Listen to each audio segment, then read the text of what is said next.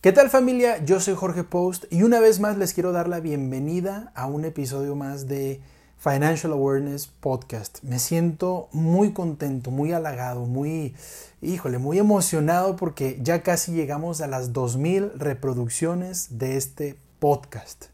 Cabe mencionar que tenemos poquito más, poquito menos de 8 meses con este podcast, tratando de que llegue a todos, a todas las personas que quieren aprender muchísimo más de finanzas, que quieren hablar de negocios, que quieren emprender, que quieren mejorar su situación financiera, entre otras cosas. Y este episodio es justamente para eso. Con, con, ah, con este episodio y con todos los demás que hemos grabado, buscamos que la gente mejore su situación financiera.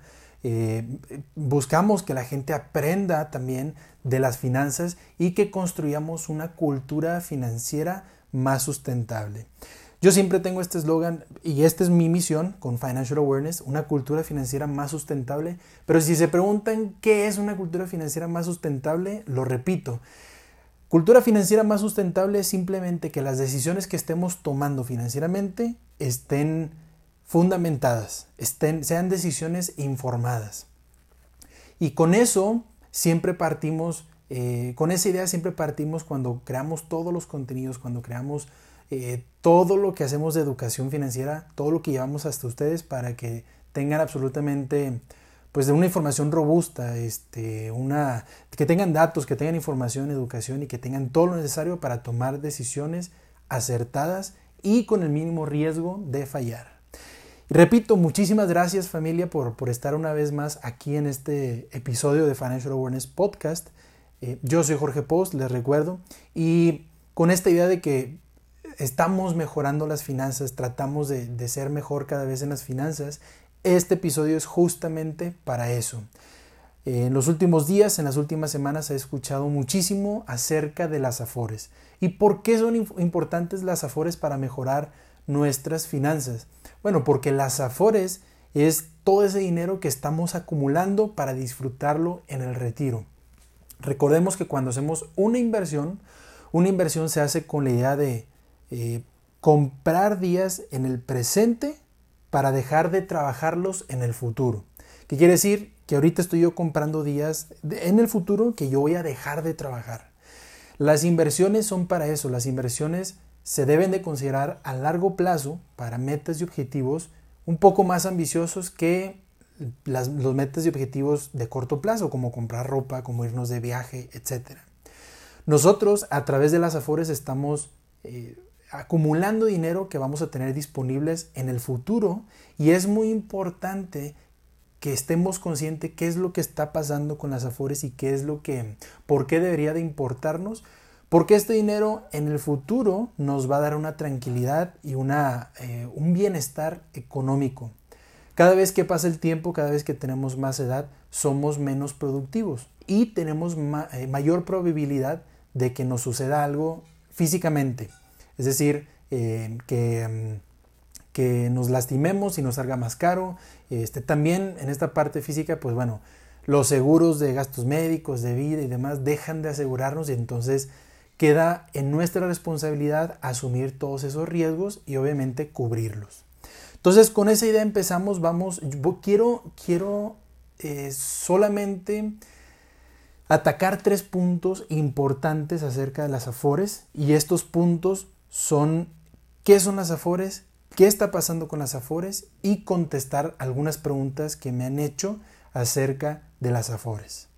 Muy importante estas preguntas que me han hecho porque, porque ya veo que si hay una preocupación de las personas en esta partecita de las afores y bueno, pues vamos a contestarlas completamente en este episodio.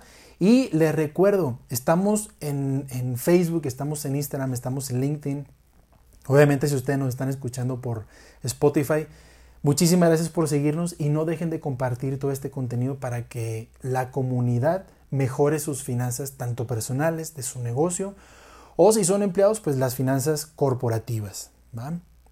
Entonces bueno, empezamos. Punto número uno, ¿qué son las afores? Y para esto eh, les voy a, les voy a compartir un poquito de historia sobre las afores. Cuando estaba en la maestría, mi tesis fue acerca de, se llamaba Evaluación de Alternativas Complementarias a la FORE. ¿Qué es lo que yo hacía aquí? Que yo comparaba las Afores de dónde habían venido, porque vienen de otra modalidad, ni siquiera parecida a las Afores, pero, pero vienen de una modalidad diferente que antes existía en el mercado o en el sistema financiero mexicano. Y entonces en esta tesis yo comparaba de dónde venían, cuál era la situación actual y cuáles eran algunas opciones o alternativas para complementar este, este, este ahorro, ¿no? este fondo acumulado. Eh, y obviamente me di cuenta que pues, las Afores tenían sus, eh, sus eh, puntos a mejorar, sus áreas de oportunidad. Este, y esto estoy hablando que fue en el 2017. Entonces, tres años después, ahora nos damos cuenta que, o bueno, se confirma mi teoría, mi hipótesis de que las Afores no son sustentables y entonces hay que complementarlas con algunos otros instrumentos. Pero bueno, historia acerca de las Afores es que antes de las Afores, las Afores comenzaron en julio de 1997. Antes de las Afores existía otra modalidad de pensión que las administraba el IMSS, el Instituto Mexicano del Seguro Social, o el ISTE en su contraparte, el Instituto eh, de Seguridad Social, uh, déjenme les digo exactamente qué es el ISTE.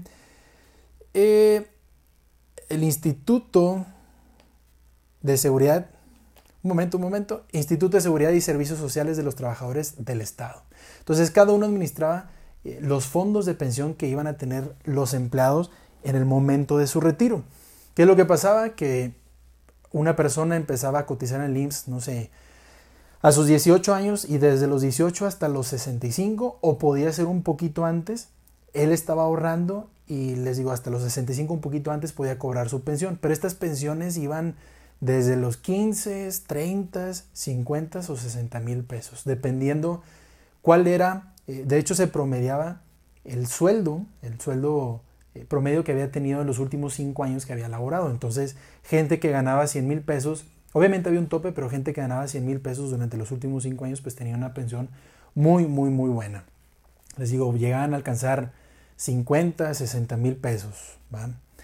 Pero ¿qué es lo que sucedió? Que el gobierno se dio cuenta que esto no era pues lo más sustentable y entonces decide, decide cambiar un poquito la historia. Creo que fue Cedillo el que decidió esta, este cambio y entonces entran las AFORES. Las AFORES es un sistema o fue un sistema implementado en Chile que después se implementa en México con esta idea de privatizar la administración de fondos de retiro, que de hecho eso significa una AFORE, administradora del fondo de retiro. Se privatizan, los fondos se, dividen entre, entre, diferentes instituciones privadas financieras, que al día de hoy existen 10. Y pues bueno, estas, estas eh, administradoras o estas afores, estas instituciones privadas, invierten el dinero a través del mercado financiero mexicano y se genera, se acumula, bueno, se, em, se retiene el dinero de los trabajadores, se acumula y se invierte en el mercado financiero mexicano. Y entonces esto causa un beneficio o un rendimiento para los trabajadores. Y al momento de su retiro, pues si el trabajador, voy a decir un ejemplo, puso un millón de pesos con todos los rendimientos y beneficios durante esos 40 años que estuvo ahorrando también, eh, pues se le entrega, no sé, un millón ochocientos, un millón quinientos. Depende de la aseguradora, depende del momento en el que se, se está retirando, jubilando, pensionando. Y depende cómo pida su pensión. Y ahorita lo voy a explicar un poquito mejor. Pero eso es las administradoras del fondo de retiro, esos son las AFORES. Del 73 al 97 teníamos otro, bueno, nuestros papás, la generación anterior a nosotros, tenía una, eh, un sistema de pensiones muy, muy robusto, sin embargo no sustentable. El IMSS y el ISTE o el gobierno se da cuenta de que esto ya no puede seguir, pues, subsistiendo y entonces todos estos fondos se pasan a instituciones privadas, financieras, en las que estas instituciones invierten en mercados financieros, invierten en el mercado de, valores mexicano y entonces generan un rendimiento y se nos entrega a los 65 años. Es, es, importante mencionar que, bueno, esto fue a partir del 97 y ahora están ocurriendo algunos, o quieren hacer ocurrir algunos cambios este, por parte del gobierno, que ahorita vamos a hablar de ellos. Este, vamos a decir si son buenos, si son malos, pero es muy importante entender que tanto la retención que se nos hace de, de, nuestro sueldo mensual es de 6.5%. ¿okay? Este 6.5%, esta retención, esta aportación, se va a nuestras afores y está conformada por, por la aportación de nuestro, de nuestro patrón, la aportación mía o del trabajador y la aportación del gobierno federal. Entre la aportación de estos tres es el 6.5 de nuestro sueldo y se va a, a nuestra afore. Para saber en qué afore estoy, ustedes pueden ir a recursos humanos y preguntarles y hacer todo el trámite o pueden ingresar a la página de ESAR, e s a r que es Electronic SAR Sistema de Ahorro al Retiro. Este, y ahí van a la parte de localiza tu Afore y entonces hacen todo el procedimiento y solicitan el estado de cuenta de su Afore. Pueden pedir cambios de Afore, sí. Este, hay algunas restricciones. Antes eran dos cambios. Eh, puedes, puedes, cambiar de Afore cada, cada seis meses, dos cambios al año. Y ahora, bueno, antes es importante mencionar que antes había diferentes CIEFORES. Eh, si no me equivoco, eran cinco CIEFORES. ¿Qué son las CIEFORES? Las sociedades de inversión. Las AFORES, las administradoras, captan el dinero y después lo invierten a través de las CIEFORES. Antes había 5, ahora hay 10. Las CIEFORES se llaman CIEFORES generacionales, sociedades de inversión generacional. Depende en qué año nací yo, es en la CIEFORE que me corresponde estar. Entre más joven sea yo, la CIEFORE está más propensa a tomar riesgos. ¿Por qué? Porque como soy más joven, puedo asumir los riesgos, este, pues tomarlos o hacerlos efectivos por, y recuperarme mejor porque tengo más tiempo de aquí hasta mi retiro. Entonces, por ejemplo, yo pertenezco a la CIFORE del 90 al 95, porque yo nací en el 90. Ustedes pueden entrar a la Conducef, de hecho, ustedes pueden entrar a la página de, Financial Awareness en Facebook y esta semana vamos a, poner toda la información de dónde checarlo de su Afore, los, perdón, los rendimientos que ha dado, etc.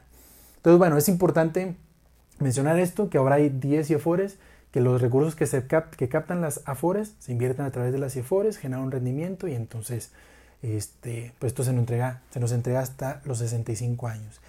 Pero el 6.5% que ahorita comentábamos, pues sinceramente es muy poco, muy, muy, muy poco. Hay una calculadora del IMSS, calculadora Afore IMSS, la pueden buscar en Google. Y ahí les va a pedir algunos datos, en qué año empezaron a cotizar o a laborar, qué año nacieron, el sexo, este, cuánto dinero tienen acumulado en su Afore, etcétera, para decirles cuál va a ser su pensión acumulada al momento de su retiro. Pero como ejemplo, si yo hago, si yo hago este ejemplo, y de hecho lo vamos a hacer en, este momento, eh, me estoy metiendo a la página para tener el dato exacto. Y les voy a compartir el ejemplo mío. Bueno, yo estoy en el Afore de Profuturo. Hay diferentes Afores, como les comentaba. Al, día de hoy hay 10 Afores. Salario base de cotización mensual, voy a poner que cuando era Godín, cuando era empleado, tenía un salario base de 50 mil pesos mensuales. Y el saldo actual en mi Afore eran de 250 mil pesos. Sexo masculino, mi fecha de nacimiento, la estoy poniendo. Les digo, yo tengo 29 años. Y el año de afiliación fue en el 2014. Tengo 5 años, 6 años cotizando eh, en el IMSS y entonces quiero que me, que me calculen mi, el Afore o lo que yo voy a tener en mi retiro con un rendimiento real de 5%. Y lo calculo y entonces me dicen, mira, si tú sigues con los 50 mil pesos de mensuales de aquí hasta tus 60, 65 años eh, y con un rendimiento real antes de comisiones de 5%, etcétera, yo voy a tener acumulado al retiro 3.384.000 pesos. Pero esto significa una pensión mensual estimada de 16.500 pesos. Esto bajo bajo la modalidad de retiro programado. Hay tres diferentes modalidades que ahorita se las comento, pero el retiro programado simplemente es que estos 16.500 pesos, perdón, estos 3 millones 300 mil pesos, me van a empezar a pagar los 16 mil 500 de pensión mensual hasta que se me acaben los 3 millones. Quiere decir que 3 millones, voy a poner 3 millones 400 mil pesos entre 16 500, me dan 206 meses, que son 17 años. De los 65 a los 82 yo voy a tener una pensión de 16 mil pesos.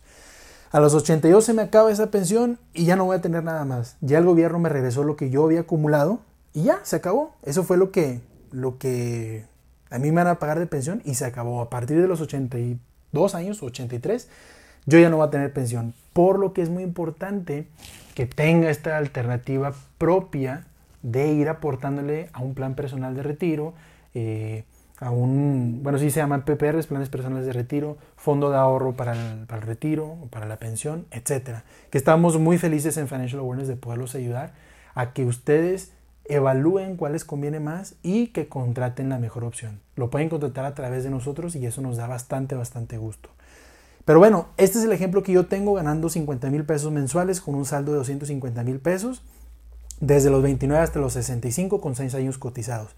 Ahora imagínense una persona que a lo mejor a los 30, 35 no gana 50, gana, gana 30, gana 20 mil, pues entonces tiene que trabajar muchísimo más para tener una pensión, pues ni siquiera de 16 mil, sino de un poquito menos, va a tener un poquito menos, ¿no? Pero bueno, esto se los dejo a su, a su consideración, depende cada persona, es lo que va a querer eh, tener de pensión. Para mí 16.500 sinceramente es muy poco, por lo que estoy trabajando con esos planes de, ahorro para el retiro eh, privados. Y entonces, bueno, ah, les comentaba, hay tres maneras de eh, retirar el dinero de su Afore, que es por rentas vitalicias, que es por retiro programado y que es por pensión garantizada.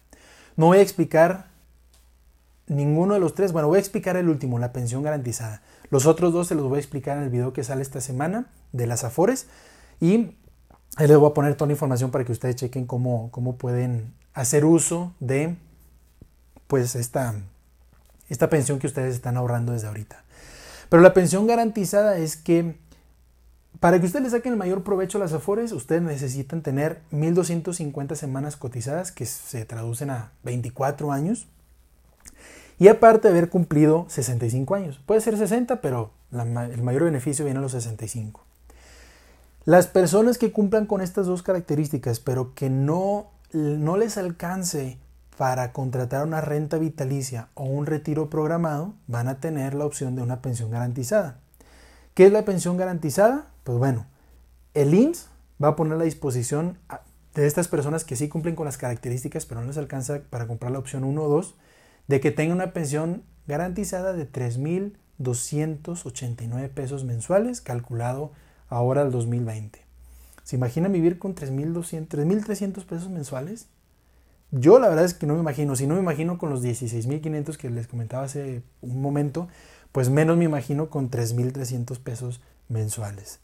Entonces, aparte de que tengo que completar 24 años trabajando, de que tengo que tener 65 años para cobrar mi retiro, pues puede que no me alcance para la renta vitalicias o retiro programado y entonces si no tengo los 16 mil de pensión, voy a tener 3.300. En todo caso, que en este, que en este año me, jubile, ¿no? Las personas que se pensionan este año. Ahora, es muy importante, ahorita que, estoy diciendo estos 3.200, 3.300 pesos mensuales, es muy importante saber que, como lo decía hace un momento, las CIEFORES invierten en el mercado financiero mexicano. Un ejemplo es que tu dinero está invertido por ejemplo, en bonos gubernamentales, en CETES, o que tu dinero está invertido en el mercado de renta variable, que es el mercado accionario. Ahora, ¿qué es lo que pasa? Que la gente que se está jubilando en este momento, en este periodo, puede tener, si ya están cobrando su pensión, pueden tener pérdidas. ¿Por qué? Porque si vimos en el mercado de valores, el mercado financiero mexicano, hubo minusvalías de la bolsa de valores, del sector de construcción, de, bueno, el sector de consumo creció un poco, pero al final a lo que voy es que en sí en general el mercado cayó, tuvo minusvalías y cuando tú haces efectiva una minusvalía es una pérdida. Es decir, si yo tengo una acción que yo la compré en 10 y ahorita está en 8, es una minusvalía. Pero el momento que yo la vendo, ya le pierdo esos dos pesos. Lo mismo va a pasar con la gente que se va a jubilar en estos momentos. Van a tener una alta probabilidad de tener pérdidas. Por eso es importante saber cómo funcionan y saber que tenemos que complementar nuestras afores. ¿va? Ahora, después de todo esto, ya di el punto número uno, que son las afores. El número dos, ¿qué está pasando con las afores? Bueno, recordemos, ahorita decía, había un, un sistema de pensión del 73 al 97, en donde la generación pues anterior a nosotros, este, soy muy malo con las generaciones, pero de los millennials uno antes, y creo que dos antes, este, de los baby boomers creo que eran que se jubilaban con pensiones con eso de la modalidad 40, este, con pensiones arriba de 40, 50 o 60 mil pesos. Y pues obviamente son pensiones muy, muy, muy buenas. Aquí no le gustaría tener 60 mil pesos mensuales, ¿no? Y, y, bueno, a partir del 97 viene, se cambia esta modalidad de las pensiones, de la modalidad 40 o de la pensión, eh, pensión, se me olvidó tal cual el nombre, pero era una pensión. Este, y vienen las afores y entonces es, las afores, recordemos, es un acumulado que hacemos durante toda nuestra vida, se nos retiene dinero, o sea, se hacen aportaciones este, en las que se van a acumular, se va a dar un rendimiento dependiendo de cuál es el rendimiento del mercado y pues nosotros vamos a jubilarnos con, como les decía hace un momento en el ejemplo, si yo eh, acumulé 3.300.000 pesos, se me va a calcular una pensión, que en este caso sería de 16.500 pesos, me la van a pagar hasta que se me acaben los recursos. ¿okay? Se acabó. Las pensiones anteriores eran vitalicias, en, estas, en estos casos no, no lo son. A menos que, que contrates la, la renta vitalicia, ¿no? la que decía ahorita que tienes tres modalidades de recuperar tu dinero. Una es renta vitalicia, pero pues aquí sería a través de una aseguradora y pues es ahí donde, donde yo les digo, bueno, no estén tan peleados con las aseguradoras o con los planes personales de retiro, porque al final cuando ustedes se retiren van a tener que contratar una aseguradora. Bueno, ¿y qué es lo que está pasando ahora con las, con las afores? Una pregunta que me hicieron muy, muy, que se me hizo muy impresionante fue que el presidente puede tomar el dinero a las afores y me gustaría, me gustaría contestar esta pregunta. El sistema, o bueno, sí, el sistema de las afores las AFORES, vamos a, ponerlo todo en contexto, las AFORES, que son las administradoras del fondo de retiro, que son 10 AFORES, entre ellas Profuturo, Sura, Siglo XXI Banorte, Siribanamex, etc. Estas 10 forman parte del SAR, del Sistema del Ahorro para el Retiro. El SAR y estas AFORES eh, están supervisadas y reguladas por la CONSAR, que es la Comisión Nacional del Sistema de Ahorro para el Retiro. Dentro de todo este, dentro de todo esto, esta infraestructura, las AFORES operan bajo la ley de los sistemas de ahorro para el retiro. Aquí contesto la pregunta de, ¿el presidente puede tomar el dinero a las AFORES? El presidente per se no puede hacerlo. El presidente no puede venir a decir, oye, dame dinero de las AFORES porque yo tengo tal proyecto. No, el presidente, los proyectos de la presidencia, del gobierno federal, se ponen a disposición del mercado de valores mexicano y entonces las AFORES evalúan en qué instrumentos invertir. Por ejemplo, en algún momento se hicieron bonos de deuda eh, pública o privada, dependía cómo lo veías, del aeropuerto eh, de Santa Lucía. Entonces eh, estos, estos bonos se ponen en el mercado y la gente puede venir a comprar estos bonos. ¿sí? La gente en general, el pueblo mexicano. Pero dentro de este pueblo mexicano, pues, ¿quiénes son algunos interesados? Tanto el pueblo mexicano, la población mexicana, las personas, como las afores, como los bancos, como inversionistas privados, etc. Entonces las afores vienen, invierten aquí y obviamente hay un riesgo. ¿sí? Depende, obviamente depende del instrumento, pero en este caso hubo un riesgo. ¿Cuál fue el riesgo? Pues de que ahora se canceló todo el proyecto del aeropuerto, etc. Y entonces hubo minusvalías, pérdidas que al final sí se recuperaron. Creo que perdieron como 1% nada más. Pero bueno, ¿el presidente puede venir a tomar el dinero de las afores? No puede. En sí no puede venir y decir dame dinero y yo lo voy a utilizar en mis proyectos. No, puede poner los proyectos en el mercado y entonces las afores evalúan y, e invierten en estos proyectos. Ahora, muy importante, lo que sí es que el presidente, al ser eh, el líder del poder ejecutivo, lo que él puede hacer es proponer leyes nuevas o modificaciones a la ley. No quiere decir que una modificación, no quiere decir, perdón, que una propuesta vaya a ser efectiva, pero lo que sí es que si la Cámara aprueba esta, esta modificación, estas propuestas, pues entonces puede cambiar todo el panorama. ¿no? ¿Qué es lo que propuso el presidente en estos momentos? revertir lo que, lo que eran las afores o revertir lo que ahora son las Afores.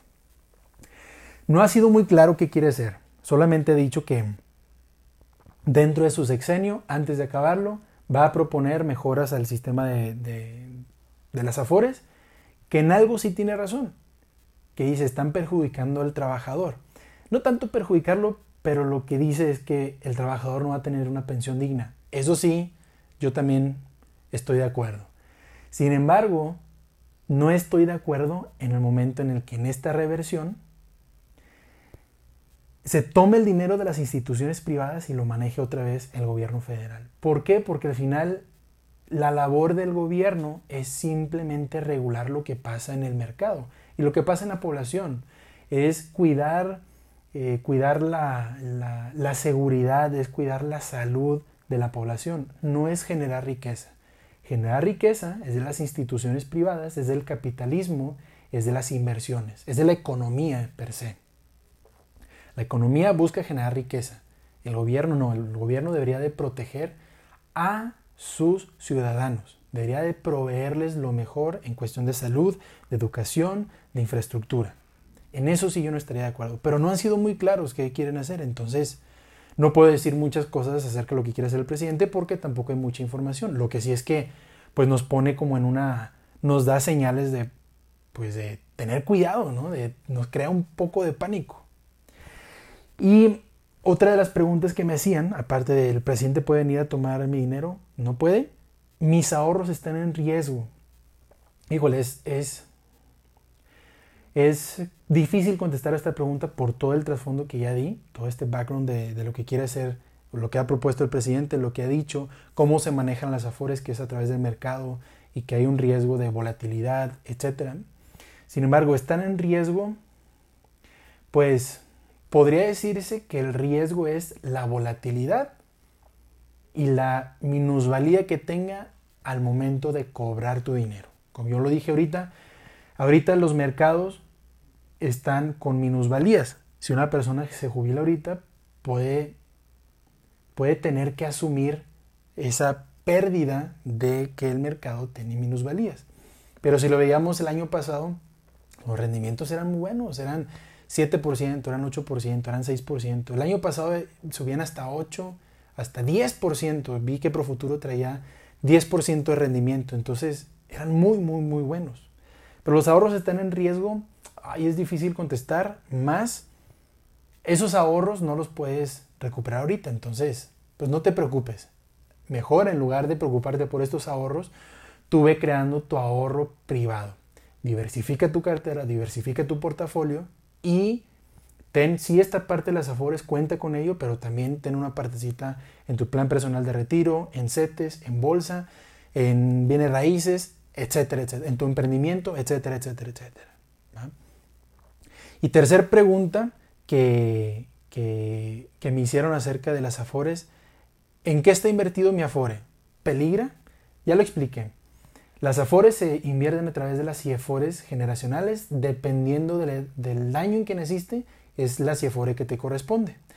Entonces hay que ir a esa CIEFORE en específico y ver en qué se está invirtiendo. Lo que sí es que entre más grande seas, entre mayor seas de edad, menos riesgo están tomando estas, estas sociedades de inversión. ¿okay? Peligra, pues, peligra por el tema de, el tema de, de los mercados, ¿no? En los mercados hay volatilidad, en los mercados hay, este, hay riesgos, sin embargo, pues no peligra así como que se vaya a perder todo, pero pueden tener algunas minusvalías. Eh, una de las cosas que me, que me faltó explicar en la parte de el presidente puede tomar el dinero de las afores y en qué está invertido mi afore.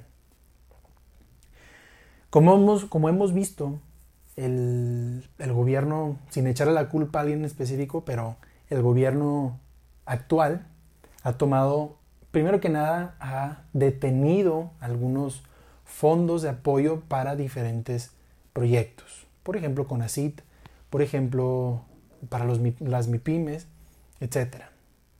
Y ha venido tomando de otros fondos, de otros recursos para destinarlo pues, a los proyectos que ellos traen. ¿Por qué las afores son tan atractivas para el gobierno? Si alguien me lo puede de verdad que compartir, yo estaría muy, muy eh, agradecido. Yo tengo la respuesta y se las voy a compartir ahora, pero quiero que se imaginen por qué. Les comparto, las Afores administran 4 billones de pesos. Esto el 2019. Las Afores administran, repito, 4 billones de pesos. ¿Qué quiere decir? Que son 4 millones de millones de pesos. ¿Se imaginan cuánto es eso? Si una refinería cuesta 6 mil millones de pesos, si no me equivoco eran 6 mil millones de pesos, pues imagínense cuántas refinerías pueden construir con 4 millones de millones de pesos. Si no, digo, es una cantidad estrepitosa, es una cantidad impresionante. Por eso son tan atractivas las Afores, porque tienen muchísimo dinero para invertir. Las Afores en el sistema financiero mexicano, las Afores son el segundo, la, segunda institución con mayor activos que administran. La primera son los bancos, la segunda son las Afores y luego vienen otras instituciones financieras. Pero ¿se imaginan qué pueden hacer con 4 millones de millones de pesos? Es una cantidad impresionante, que claro que por eso son atractivas. Entonces, pues bueno, eh, ya contesté algunas preguntas acerca de qué está pasando con las Afores, ya dije que el presidente quiere revertir esta modalidad de las afores, darle una mejor pensión a los trabajadores y al pueblo mexicano, sin embargo no ha sido tan claro qué quiere hacer. Ya dije acerca de los, de los ahorros, perdón, que si están en riesgo o no, pero también comenté cómo las afores invierten su dinero a través de los mercados, del mercado eh, de valores mexicano, etc. Y el punto número tres que me, que me falta es contestar las preguntas que se me han hecho. La primera, son tres simplemente. La primera, ¿son confiables las afores? Como lo dije, las afores sí son confiables, mas no son sustentables. Son confiables ¿por qué? Porque forman parte de un sistema. Las afores invierten su dinero a través de las afores, pero también bajo la ley de, las, eh, de, la, de los sistemas del ahorro para el retiro. Lo, supervisa, lo regula la CONSAR, que es la Comisión Nacional de Sistema de Ahorro para el Retiro, a través del SARA, del Sistema de Ahorro para Retiro. Entonces, ¿son confiables? Sí, sí, son confiables. No, no, hay, no hay una razón por la que debamos desconfiar. Sin embargo, no son sustentables. ¿Qué me refiero? A que esto no te va a pagar tu, tu, tu pensión en tu retiro. Y aparte porque no sabemos en este, en este momento, no sabemos hacia dónde se va a ir este, nuestra, pues nuestro dinero, ¿no? Con estos cambios que quieren hacer no sabemos qué va a pasar. Y te pongo un ejemplo, un familiar muy, eh, muy cercano a mí, el año pasado se jubiló y él tenía, voy a decir, un número para, para salvaguardar un poco, para ser un poco confidencial, salvaguardar su seguridad, pero tenía, digamos, un millón de pesos que iba a cobrar en su Afore. Cuando él va a cobrar, le dicen, sí, es un millón de pesos, pero por disposición del gobierno federal te vamos a retener 30%. Dice, oye, pero ¿por qué si pues yo ya pagué mis impuestos, ya ahorré toda mi vida y demás? Pues es por disposición federal, porque así lo pide el gobierno. Entonces dices, oye, pues tampoco es justo que yo me la pasé ahorrando toda mi vida y luego me dices que por disposición federal, pues, ¿me vas a retener? Pues no, no se vale, claro. Entonces, no son sustentables. Sí son confiables, no sustentables. Eh, otra de las preguntas, ¿puedo sacar mi dinero? pues si no tienes 1250 semanas, 1250 semanas cotizadas, este, o 65 años o 60 años, pues no, no puedes sacar tu dinero. Hay dos modalidades, perdón, hay dos modalidades en las que puedes retirar tu dinero parcialmente o antes de los 65 años, que es por ayuda del matrimonio, por ayuda al matrimonio y por ayuda este, por desempleo. ¿Qué quiere decir? Yo le pido a mi Afore que me preste un dinero para pagar mi boda, o yo le pido a mi Afore que me preste un dinero para subsistir estos, este pequeño lapso en el que no tengo trabajo.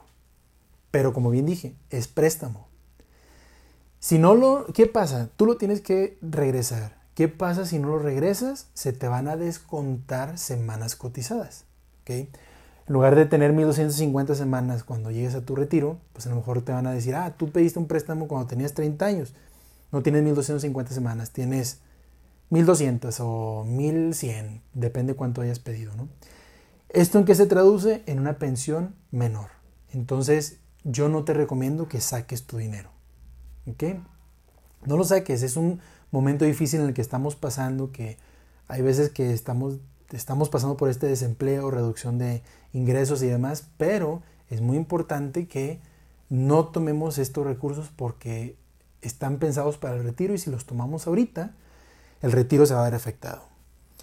Y la pregunta número tres, ¿me conviene hacer aportaciones voluntarias? Y si ya tengo, ¿me conviene sacarlas? Bueno, les voy a dar mi opinión como financiero, mi opinión como inversionista y mi opinión como consultor financiero de lo que me he topado en lo que en, estas asesorías que he dado a la gente. ¿Les conviene hacer aportaciones voluntarias? No, no les conviene hacer aportaciones voluntarias y pongo varias razones. La primera es que hay instrumentos que les dan muchísimo más rendimientos. La segunda es que hay instrumentos que les dan muchísimo más beneficios, no nada más rendimientos, beneficios también. Y la tercera es que no tiene caso que hagan aportaciones voluntarias. ¿Por qué? Porque es un sistema que sí es confiable, pero no es sustentable. Las aportaciones voluntarias, miren, les voy a poner un ejemplo. Si ahorita les decía que yo iba a ahorrar eh, de aquí a mi retiro de 3 millones 400 mil pesos y me van a dar una pensión mensual estimada de 16 mil 500, hay una opción donde dice ahorras lo suficiente para tu retiro. Yo le doy clic y entonces me dicen, ¿cuánto quieres que sea tu pensión? Y me dicen 20 mil, 25, 30, 35, 40, 45, 50. Yo quiero tener una pensión de 50, en un ejemplo, ¿no? Y me dicen, bueno, tendrías que ahorrar adicionalmente al mes de los 29 a los 65 9.450 pesos. ¿Se imaginan? 9.450 pesos. Me quedan 35, 36 años de aquí a los 65. Voy a ahorrar 4.082.000 pesos.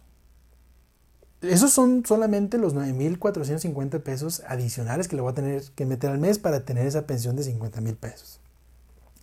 Con estos 4 millones, yo les aseguro que en una, regálenme una asesoría personalizada y estos 4 millones los podemos invertir muchísimo mejor. Estos 9.500 pesos al mes los podemos invertir muchísimo mejor, sacarle mayor provecho, los mayores beneficios y rendimientos. Y es más, les aseguro que nos va a costar menos en tiempo y en dinero. Entonces, por eso, ¿les conviene hacer aportaciones voluntarias? No, no les conviene, no tiene caso. Y si ya tienen, ¿les conviene sacarlas? Bueno, ahí sí necesitamos ver cuáles son las condiciones de la Afore en la que ustedes están dados de alta. ¿Por qué? Porque las Afores, uno de los mayores problemas también que tienen es que, o de las mayores desventajas que tienen es que cobran comisiones. Entonces, les cobran comisiones por diferentes cosas, ¿no? Manejo de cuenta, este, apertura, aportaciones, lo que sea, depende de la aseguradora. Pero entonces, si ustedes quieren retirar aportaciones voluntarias, fíjense cuáles son los términos y condiciones de su contrato. Porque si bien algunas les van a cobrar por sacar su dinero, hay otras que a lo mejor no les cobran y les van a dar el beneficio de los rendimientos y demás, pero aquí les conviene sacarlas. Si no les cobran, sí sáquenlas e inviértenlas en otra parte. Pregúntenme en dónde. Si, si les cobran, pues entonces vamos a analizar qué es lo mejor que pueden hacer con esas aportaciones voluntarias. A lo mejor es ya no meterle más, sino buscar otro instrumento que me provea mejores beneficios y rendimientos. Bueno amigos, familia, me dio muchísimo gusto compartir con ustedes todo esto que está sucediendo con las Afores, qué son las Afores, por qué es importante que conozcamos todo esto. Y no olviden compartir todo este contenido. Inviten a más gente que nos inviten, inviten a más gente que nos escriban. Compártanos sus comentarios a través de las redes sociales. En, la personal estoy como arroba Jorge Post. Me pueden encontrar en Instagram, en LinkedIn, en Facebook.